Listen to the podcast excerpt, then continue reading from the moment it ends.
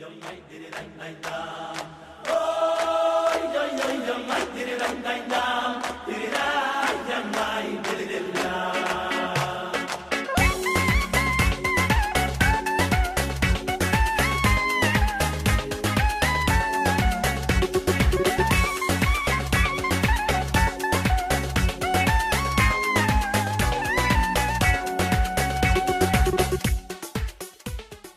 todos, sejam bem-vindos a mais um podcast do Rabino Gloiber e da ONG Torá.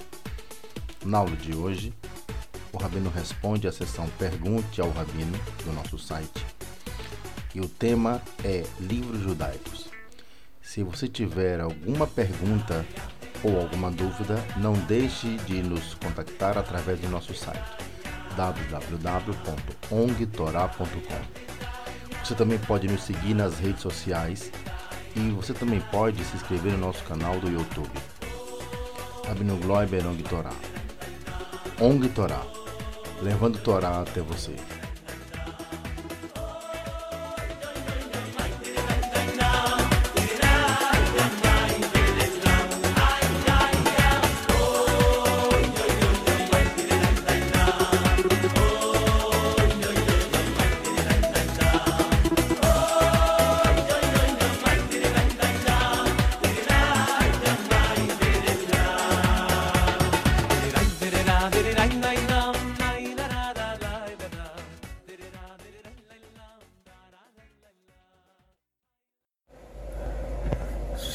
Shalom Ubrahá.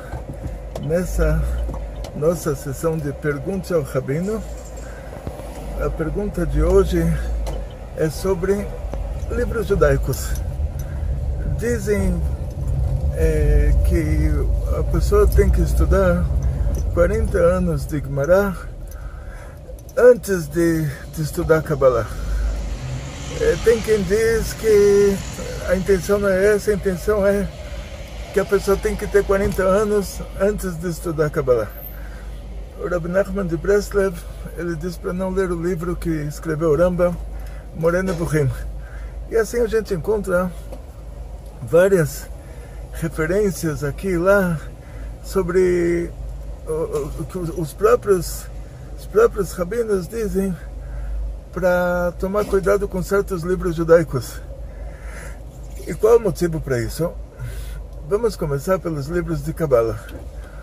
O, o problema com os livros de Kabbalah é que eles usam uma linguagem muito, muito materializada, vamos dizer assim. Materialização de conceitos espirituais. Então, várias vezes o livro de Kabbalah ele, ele cita o assunto do Tzimtzum como, como um espaço aonde não tem Deus. Quer dizer, então Deus me livre, a pessoa imagina que Deus não está em todo lugar. Tem Deus e tem aquele espaço. Ou muitas vezes eles chamam o Simpson de contração da revelação divina. Então a pessoa imagina, tudo que você imagina é uma idolatria. É, é, quando a gente imagina um conceito espiritual, isso é idolatria. Imaginar um conceito espiritual. Imagina uma menina cega que nasceu cega você conta para ela que sobre uma viagem que você fez para um lugar maravilhoso e você começa a descrever para ela a viagem e, e você conta para ela que você você estava numa ilha paradisíaca com coqueiros maravilhosos, com o um mar transparente e, e os peixes exóticos e, e, na cabeça dela está preto mais preto igual preto, já estou imaginando os coqueiros. Preto mais preto igual preto, já estou imaginando o mar transparente. Preto mais preto igual preto, já estou imaginando os peixes exóticos. Aí você pergunta para ela, você conseguiu mesmo imaginar tudo? Ah, claro que consegui. E na cabeça dela é tudo preto, que ela não tem um sentido, ela nunca viu, nunca enxergou na vida. Então você diz para ela, você conseguiu imaginar tudo, então uma coisa só está certo que tudo que você imaginou está errado. É, então, o que acontece com a gente em relação ao mundo espiritual é, é, a mesma coisa que acontece com uma criança que nasceu cego em relação ao mundo material. Ela não tem o sentido para ver isso. Então ela não tem como imaginar uma coisa que ela nunca viu. Então o espiritual é tão melhor do que o material que na hora que a gente materializa o conceito espiritual, a gente está rebaixando ele ao nível que essa menina cega, ela imaginou um coqueiro, ela imaginou uma coisa preta. Ela imaginou água transparente, uma coisa preta. Ela imaginou, quer dizer, tudo que ela imaginou é preto e, e ela foi capaz de dizer que ela já imaginou um coqueiro, já imaginou a água, já imaginou os peixes. Então, o que, que você vai falar? Coitada, ela acha que ela imaginou. Ela acha que ela imaginou, mas no dia que ela abriu os olhos, no dia que Deus fizer um milagre, ela começar a enxergar, ela vai falar: Uau, que coisa, como pode ser que eu imaginei tudo preto e eu achava que eu estava imaginando a coisa certa? Então, no nosso caso, é igual qualquer coisa espiritual que a gente imagina, a, a gente a gente está materializando um conceito que é proibido de materializar ele. Porque na hora que a gente materializa o conceito, é isso que a gente chama de idolatria. Materializar um conceito espiritual. Fazer um desenho de Deus, fazer um desenho de um anjo, fazer um desenho de uma coisa espiritual. Ah, então a, a própria Torá pede para fazer certas representações de Kruvim, que são anjinhos sobre a, a arca no Beit HaMikdash. E aí você explica da seguinte forma: o anjo, quando ele desce para esse mundo, diz o Zohar, na hora que o anjo entra no, no ar desse mundo, ele se materializa, ele, ele pega uma forma material.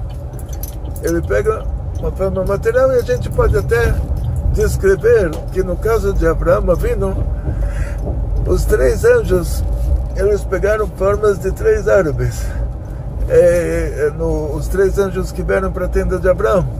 Então, quando a gente conta a história de Abraão vindo para as crianças pequenas, a gente, em vários livros, até tem lá três árabes desenhados. Por quê? Porque eles pegaram essa forma. Então, Sendo que eles pegaram essa forma, aí já não entra na, no assunto de idolatria, porque eles já se tornaram uma coisa material. E você está dando para eles a representação daquilo que eles se tornaram.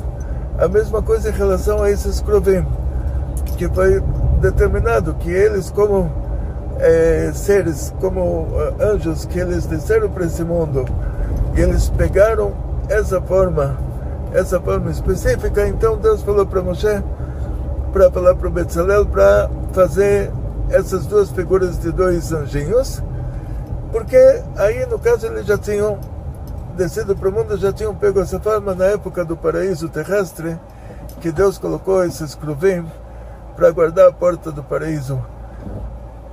Então, no caso de uma coisa que é espiritual, que ela não se materializou, como a gente fala sobre Deus, é, tudo que você imaginar, não só que vai estar errado, vai estar, você vai estar fazendo uma idolatria. Você transformou Deus, você deu para Deus uma forma.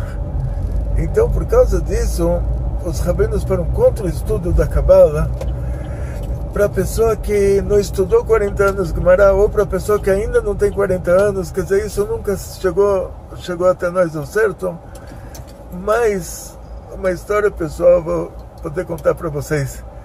O, eu estava neste Shiva em 1978, estava em Kfar Chabad, a, a, a melhor Shiva, na minha opinião, a melhor Shiva de Israel. E eles tinham lá uma biblioteca com livros empoeirados que eu imaginei que nunca ninguém abriu aqueles livros. Aí eu fui lá xeretar, eu encontrei o livro que era o mais empoeirado de todos, dei uma limpadinha nele e eu vi que era um livro de Kabbalah daqueles barra pesada.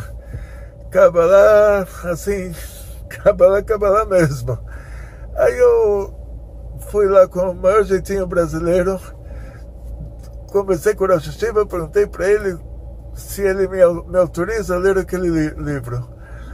O Rosh me olhou, ele perguntou, você já leu um jornal alguma vez na sua vida? Aí eu falei, sim.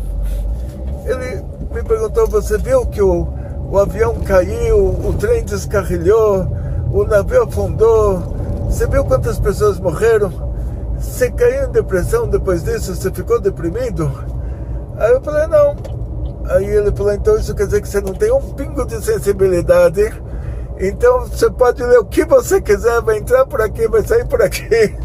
Você não está nessa categoria de alguém que que vai materializar algum conceito, porque nem conceito você tem. Quer dizer, se você não tem um pingo de sensibilidade, o navio afundou, as pessoas morreram, você não está você não tá deprimido, e você viu isso ainda várias vezes, e isso não te, não, não te fez, é, não, não te quebrou, então você não está imaginando nada. Então você, você é um cara superficial, você pode ler qualquer coisa para entrar por aqui e sair por aqui. Aí a gente deu risada e ele me falou que é, é, o que ele falou para mim não é que eu sou diferente de alguém, é que a nossa geração é uma geração superficial. Ele me falou que ele fala isso para todo mundo. Quer dizer que a gente não está na mesma categoria do que aquelas pessoas antigas que eles eram mais inteligentes, mais sérios, mais dedicados, mais empenhados. A gente não está naquela categoria nós somos pessoas mais superficiais. Qualquer coisa que a gente lê não vai mexer com o nosso, com o nosso sentimento, não vai mexer com a nossa, é, com, com o nosso ser. O que acontece eh, vamos para outra categoria. Então vamos dizer assim, uma pessoa hoje que ele lê um livro de cabala, ele não vai imaginar nada e é capaz ainda que ele durma no meio também. A, gente se relaciona dessa maneira é, ele não vai ter a, nem a criatividade de imaginar uma coisa errada. E é claro que, sendo que não tem como imaginar uma coisa certa, e sendo que ele não vai, não vai ter criatividade nenhuma, não vai imaginar nada, então se ele lê hoje um livro de Kabbalah, é, é, é como se tivesse lido um jornal. Ele não imaginou lá as pessoas morrendo, não imaginou a tragédia que foi aquele navio ter afundado, não imaginou a tragédia que foi daquele avião ter caído, não imaginou a tragédia que foi do trem ter descarrilhado, ele só leu aquilo e não pensou nada. Então, por isso, o Rosh Hashanah me disse, olha, hoje, qualquer pessoa em qualquer lugar pode estudar Kabbalah, porque a gente não está nessa nesse nível de sensibilidade que as pessoas mais antigas, mais antigas estavam. Então a gente não imagina nada. E o perigo com a Kabbalah é materializar os conceitos e a pessoa hoje em dia não pensa. Então, sendo que a gente não pensa, a gente não tem como materializar um pensamento se a gente não pensa. Aí vamos é, é, para a segunda categoria, que é esse livro do Rambam, o Moreno Evuchim. Moreno Evuchim, o Rambam viveu numa época que os filósofos, que eles eram as pessoas mais respeitadas, mais importantes, mais é, é, é, veneradas, como se fala português tá da, da época. Então aqueles filósofos, quando o filósofo chegava no lugar, todo mundo levantava para ele.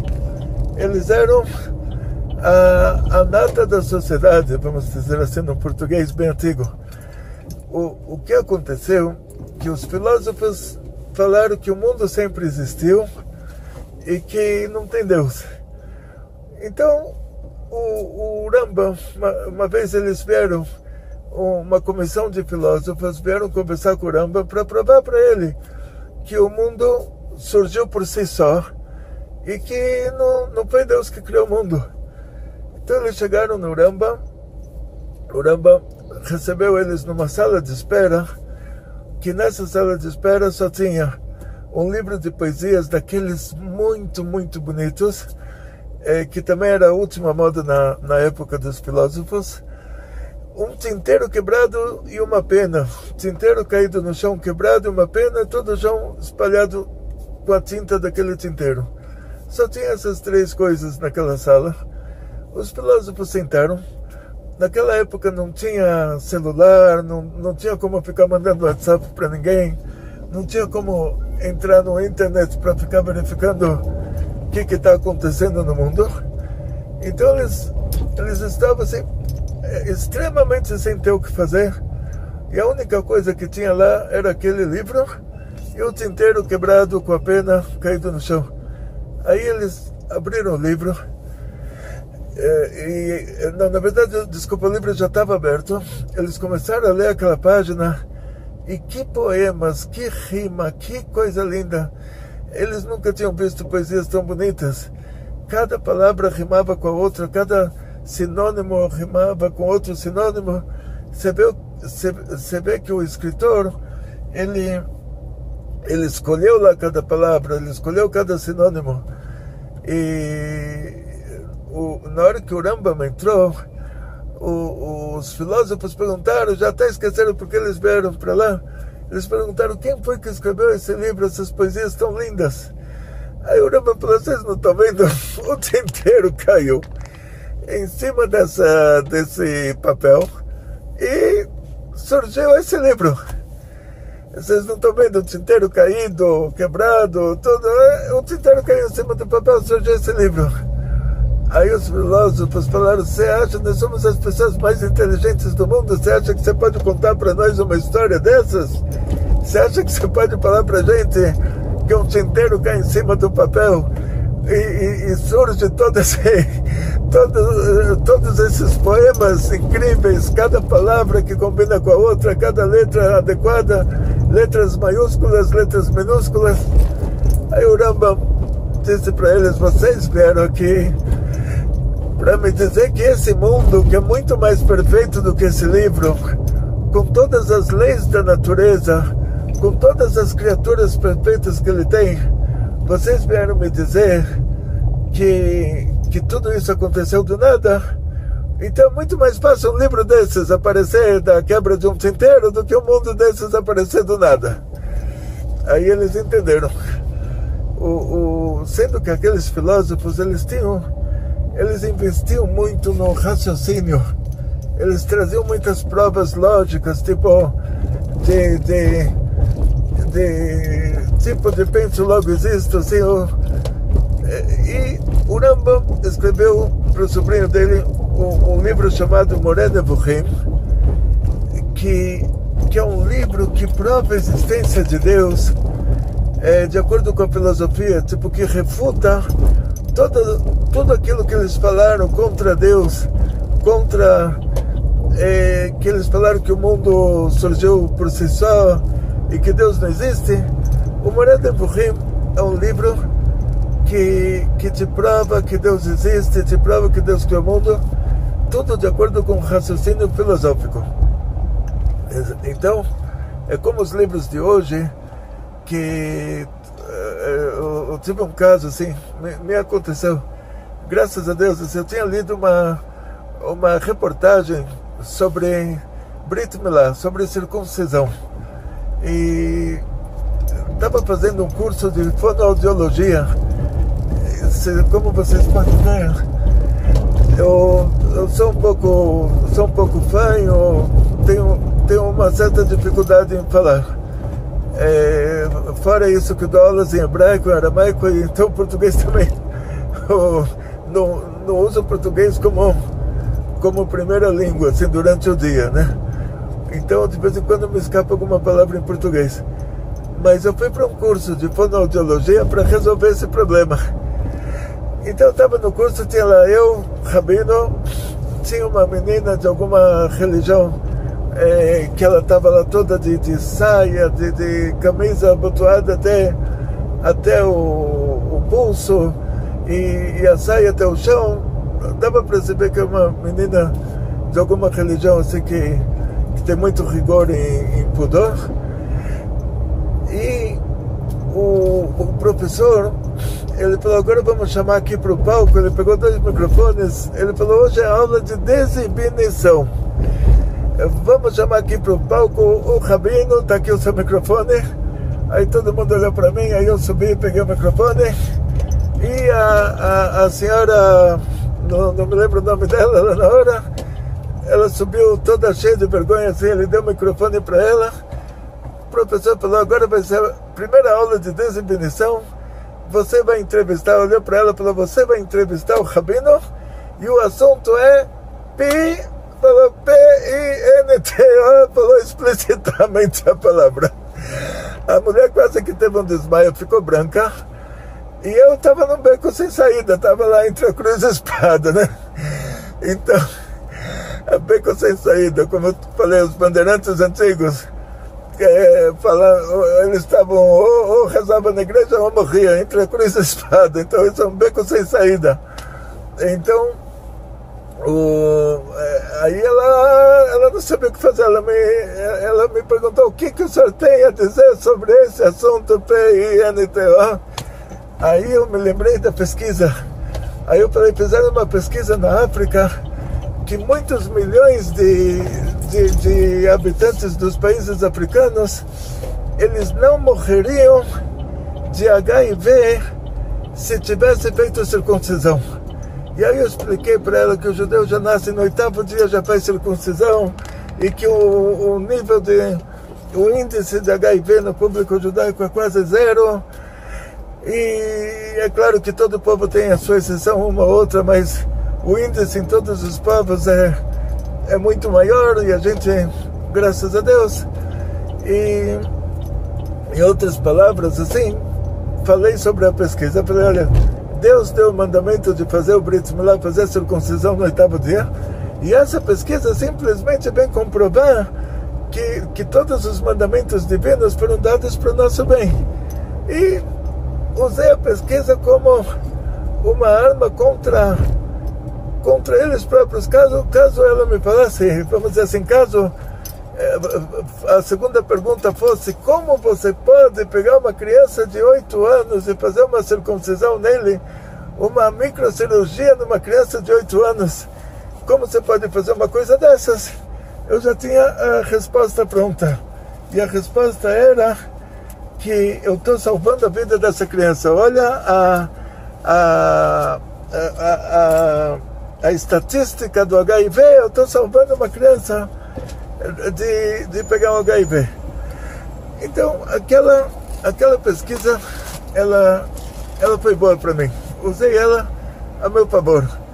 Então, nesse caso, também, a, a, a mesma coisa. Quando você lê um livro, para usar ele a, a favor da Torá, é totalmente permitido. Quer dizer, o Rambam diz que é, não só no Alter eu vi isso no Tânia, que, que o Rambam e, e aquela, aquelas pessoas da, da época dele, eles aprenderam aquelas culturas, tipo medicina, aquelas ciências, para usar elas como profissão. Não foi assim pelo prazer de, de ficar tipo assistindo uma novela.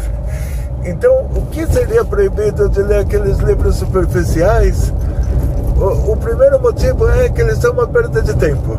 Você vai assistir uma novela, aí depois que você assistiu a novela o ano inteiro, o que, que você ganhou com isso? Ah, tem uma pessoa que vai falar, olha, desculpa, eu estava eu tava surtando, eu cheguei em casa do trabalho, eu estava surtando, a próxima etapa eu ia para o psiquiatra, ele ia me dar um, um remédio para não surtar, e aí eu cheguei em casa, assisti o jogo de futebol, eu me acalmei. Aí tá bom, daria para justificar nesse caso, no lugar dele enlouquecer, no lugar dele precisar do psiquiatra para dar um, um anti não sei o que, aí ele foi assistir o jogo de futebol e não precisou mais do, do anti qualquer coisa. Então, o, o Rambam, ele, ele, as pessoas da época dele, os judeus religiosos da época dele, eles estudaram aqueles livros para estudar a profissão. Não era por motivo de, de perda de tempo. Então, por causa disso, é, é, para eles era permitido. Por causa disso, muitas pessoas que estavam na universidade ou, perguntaram para o Rebbe se eles devem sair na hora que eles se aproximaram do judaísmo. O Rebbe falou: Não, você já começou, termina. É, se a pessoa ainda não começou, é outra coisa. Mas se já começou, termina. Então, o, o próprio livro do Rambam, o Morena ele é um livro escrito dessa maneira. Ele, ele traz o argumento filosófico contra o argumento filosófico contrário. Ou seja, é usar o veneno da cobra, injetar ele numa égua, para fazer do soro da égua o, o remédio, o antídoto para o soro antiofídico, o remédio pra, contra o veneno da cobra. Quer dizer, você está usando a própria cobra eh, para fazer o, o, o remédio contra o veneno da cobra. Então, nesse caso, é permitido. O que acontece é que as pessoas há 200 anos atrás, é, eles, eles não eram tão superficiais quanto a gente. Então o que acontece é que eles liam um livro, eles levavam o negócio a sério. Então a pessoa lia o livro, lia, lia o Moreno Burrim. Aí o Rambam traz lá a pergunta que talvez é, Deus não exista por tal e tal motivo, motivo filosófico. E depois traz a resposta é, refutando o motivo e e provando que aquele motivo não tem, não tem validade nenhuma. E, e é capaz que a pessoa entenda a pergunta e não entenda a resposta, e no fim ele vai ficar com uma pergunta que ele não tinha antes. Então, no lugar de melhorar a vida dele, vai piorar a vida dele. Então, por isso que o Rabbi Nachman de Breslev, ele falou para não ler o, o Moreno Buchim do Rambam. E, e alguns rabinos também, dos Hasidim, falaram para não ler certos livros que eles começavam dessa maneira. Vamos provar que Deus existe. Vamos partir de um ponto que a gente não sabe e depois chegar a uma conclusão que Deus sim existe. E eles falaram: você não pode partir de um ponto desse, você não pode partir de uma dúvida. Só a própria pergunta já é uma coisa errada. Perguntar se Deus existe ou não e depois provar que sim mas espera, quer dizer que um minuto antes de você provar, ainda existia uma dúvida se tem Deus ou não tem Deus? Então, por causa disso, os rabinos da, daquela época, eles pediram para não estudar esses livros. Não quer dizer que o Rambam, Deus me livre, escreveu um livro, um livro que não pode ser estudado, ou escreveu um livro que é contra a Torá. Mas o livro que ele escreveu é para pessoas que precisam daquela matéria para usar aquilo para o trabalho divino deles. E ele até endereçou Morada Buhim, aquele livro, ele endereçou isso para um, um sobrinho dele. Então, na prática, funciona assim. Quando você vê que está eh, escrito no livro judaico que ele recomenda de não ler outro livro judaico, a regra geral é essa, que antigamente realmente as pessoas eram mais sérias e, e, e aí os rabinos da época ficaram com medo, olha, ele vai entender essa parte, não vai entender a outra, ele vai materializar o conceito nos livros de Kabbalah, ele vai entender as perguntas do Moreno Buhim e não vai entender as respostas. A nossa geração é uma geração superficial. Se eu der o Moreno Buhim para alguém, ele vai começar a ler, ele vai adormecer na hora. Depois eu vou perguntar para ele é, que, que ele se lembra do que ele leu no Moreno Buhim. Ele não vai se lembrar de nada. Pergunta para a pessoa que dia é hoje, ele abre o celular para ver que dia é hoje. Pergunta que dia da semana é hoje, ele vai falar, pensei que era segunda-feira. É, mas você fala, mas é segunda-feira? Ai, que bom! então, sorte que eu... Então, nós somos uma geração superficial, sobre nós não recai esses conselhos é permitido para a gente ler os livros e a, a, o resultado disso sempre vai ser despertar dentro de nós um desinteresse por esses livros, que são livros que a gente não vai entender. E, consequentemente, porque a vida é muito corrida, porque nós temos luz elétrica, a gente vai dormir muito tarde, e, a gente dorme pouco, a gente come pouco, que não tem tempo para comer. Então, consequentemente, a pessoa na hora que o livro não está explicitamente explicado, ele lê um pouquinho, já não está entendendo, ele já dorme em cima e acabou e já não abre mais esse livro. Então, sobre nós não recai, não recaem esses conselhos. A gente pode ter em casa livros de Cabala, pode ter em casa Morando Burrim. É, você pode ler, e a consequência é essa: você vai adormecer depois que você começar a ler.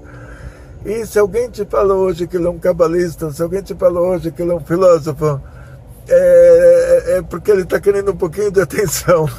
E para pintar o cabelo de, de azul é, ou de verde, é, a tinta custa muito cara. Então ele vai falar, eu sou cabalista, eu li o livro de cabala. Então você pode ter a certeza 100%, não é 99%, 100% que tudo que ele leu ele não entendeu nada. Mas ele vai falar, não, eu sou um grande cabalista, eu li o livro todo. A gente que conhece a matéria, a gente sabe que hoje as traduções elas são versões inadequadas do original. As traduções muito não tem nada a ver com o original. Ainda o próprio original ele precisa de uma explicação. Então a gente sabe esses que lêem as traduções é, é, é, é assim, está economizando a, a, a, tinta verde para pintar o cabelo, quer dizer, só para receber um pouquinho de atenção, mas, mas não que eles é, tenham entendido alguma coisa, não que isso. E na época antiga que se entendia o que se lia, e portanto eles seriam capazes de fazer erros de materialização de conceitos ou, ou, erros de entender parcialmente o conceito e isso despertar nele dúvidas que ele não tinha. Então os rabinos da época antiga não aconselharam a ler esses livros e hoje em dia para nós não tem problema nenhum. E novamente a gente sabe a consequência disso, quer dizer, a pessoa vai ler, vai, vai se desanimar, vai se desinteressar. Então é melhor já ler os livros de Hassidut, que eles são um, um nível é, é, bem explicadinho de conceitos espirituais, conceitos cabalísticos. Os livros de Hassidut, eles explicam os conceitos cabalísticos de uma forma bem mastigadinha. E o, o, os livros de filosofia, hoje em dia, as pessoas não têm esse raciocínio filosófico. Nem adiantaria trazer um argumento do Moreno Burrim para alguém porque eh, a gente não está no mesmo no me, na mesma estrutura é, de pensamento que eles tinham naquela época. Então, sempre que tiverem uma pergunta, pode mandar para nós. Queria agradecer em primeiro lugar o Shlomo Zalman, que colocou a nossa aula em, em vários aplicativos de podcast Queria agradecer o, o Rogério e a Tabata Roberta em Veneza, que eles estavam cuidando do nosso canal do YouTube até agora e, e ontem eles não puderam mais continuar cuidando daquele canal, então o canal passou para a Braja, para minha esposa, o nosso canal do YouTube. Queria agradecer a diretora do nosso site, a, Braja, a Bate Odessa, por toda a dedicação e empenho ela é diretora do nosso site, rabinogloiber.com, diretora da nossa fanpage ONG Torá, diretora do nosso Facebook. Queria agradecer a todos vocês que ouvem as nossas aulas. Que Hashem dê a todos vocês muito sucesso, muita saúde, muito dinheiro, muitas felicidades. Kol batzlacharabah. Kol tu.